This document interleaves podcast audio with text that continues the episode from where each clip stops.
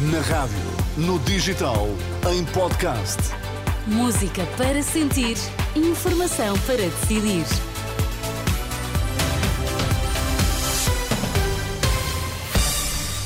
Vai conhecer os títulos em destaque nesta edição da UMA. Clientes mal informados sobre a amortização do crédito à habitação. DECO pede mais formação nos bancos após mudanças na lei. Colisão entre aviões no Japão. Cinco oficiais da Guarda Costeira morreram. Notícias ao na Renascença, a edição é de Vítor Mesquita. Boa tarde, Vítor. Boa tarde. Os bancos devem dar formação aos funcionários sempre que há alterações à lei, posição defendida pela DECO, Associação de Defesa do Consumidor, depois da Renascença ter avançado que há bancos a informar mal os clientes sobre crédito à habitação. Em 2024 ainda é possível amortizar o crédito sem penalizações, depois da medida ter sido prolongada por mais um ano. No entanto, no final de dezembro, dois dos maiores bancos nacionais estavam a dar informações eh, incorretas aos clientes. A DECO reconhece que, apesar de pontuais, os casos de má informação resultam de falhas de comunicação eh, interna. É, internas é um tema para desenvolver mais à frente nesta edição. O Conselho de Ministros aprovou hoje uma resolução que permite dar execução ao Orçamento do Estado para 2024 relativamente às condições de financiamento Financiamento do Estado. Decisão anunciada em comunicado. A aprovação decorreu de forma eletrónica.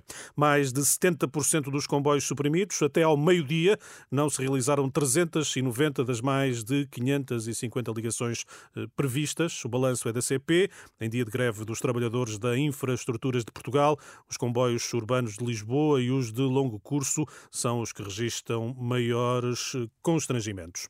Operação Natal e Ano Novo da GNR. Nos últimos quatro dias, o balanço é de 5 mortos e 14 feridos graves. Quase 35 mil condutores foram fiscalizados, 700 seguiam com excesso de álcool, 245 deles com uma taxa crime. É o que indica a Renascença, a capitão Lígia Santos, da Guarda Nacional Republicana. Entre o dia 29 de dezembro e dia 1 de janeiro, temos já registro de 661 acidentes, dos quais resultaram 5 vítimas mortais, 14 feridos graves e 155 feridos leves. Temos também ainda o registro de mais de 34.500 condutores fiscalizados, destes 692 conduziam com excesso de álcool e destes 245 foram detidos por conduzirem com uma taxa crime. Foram também ainda detidas 103 pessoas por conduzirem sem habilitação. O balanço final da operação será feito dia 4 de janeiro, a próxima quinta-feira.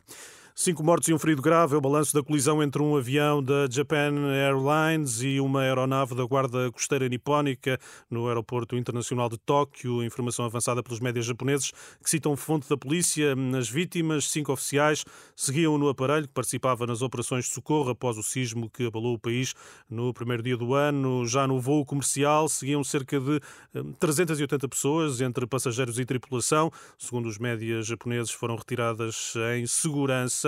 O embate hum, terá provocado uma explosão seguida de incêndio. O governo eh, japonês anunciou a abertura de um inquérito. O aeroporto hum, anunciou o encerramento de todas as pistas.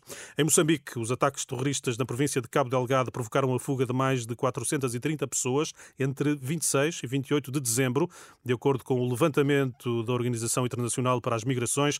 Em causa estão ataques e receio de ataques na região. O grupo terrorista Estado Islâmico reivindicou no domingo domingo a autoria de um novo ataque em Cabo Delgado, em que afirma terem morrido mais quatro militares. É o terceiro ataque conhecido em menos de um mês.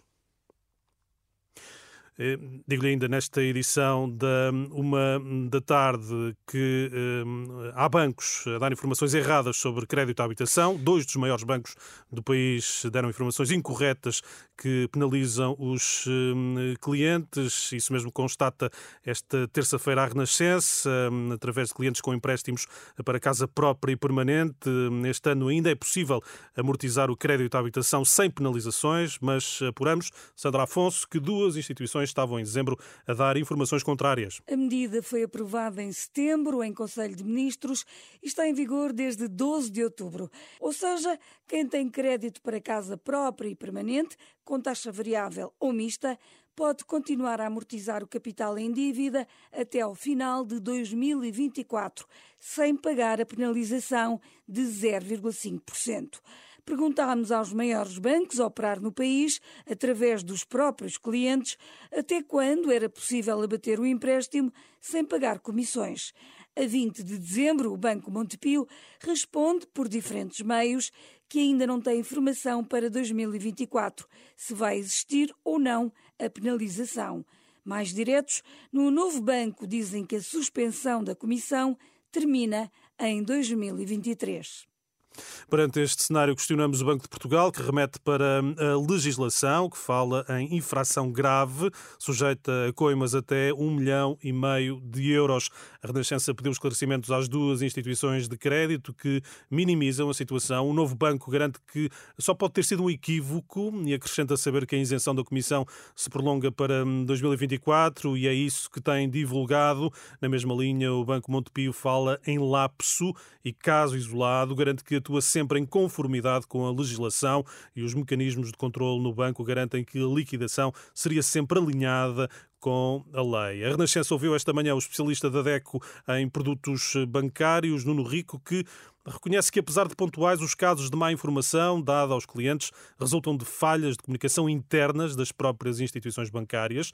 Este economista recomenda, por isso, ações de formação aos funcionários sempre que haja alteração, alterações à lei. Não tem sido muito comum, mas muitas vezes a alteração já, já está em vigor e os funcionários ainda não têm essa informação.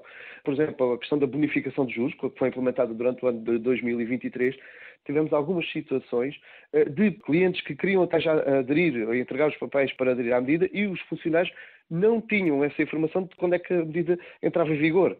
Portanto, deve ser dada formação ao, ao, aos funcionários cada vez que há uma alteração legislativa.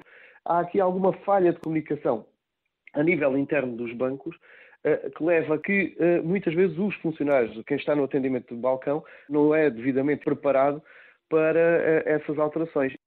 E sempre que os clientes detectem infrações por parte das instituições financeiras, deverão reportá-las ao Banco de Portugal. E é isso que nós temos dito aos consumidores que nos falam neste tipo de situações, não só nesta questão da amortização, mas como em outras, é que eh, devem então de apresentar queixa ao Banco de Portugal e os bancos podem incorrer eh, em multas, e multas que até são de valor significativo, consoante a gravidade da situação. Mas claramente o consumidor que tenha uma situação de, deste tipo eh, deverá apresentar queixa junto do Banco de Portugal como entidade reguladora.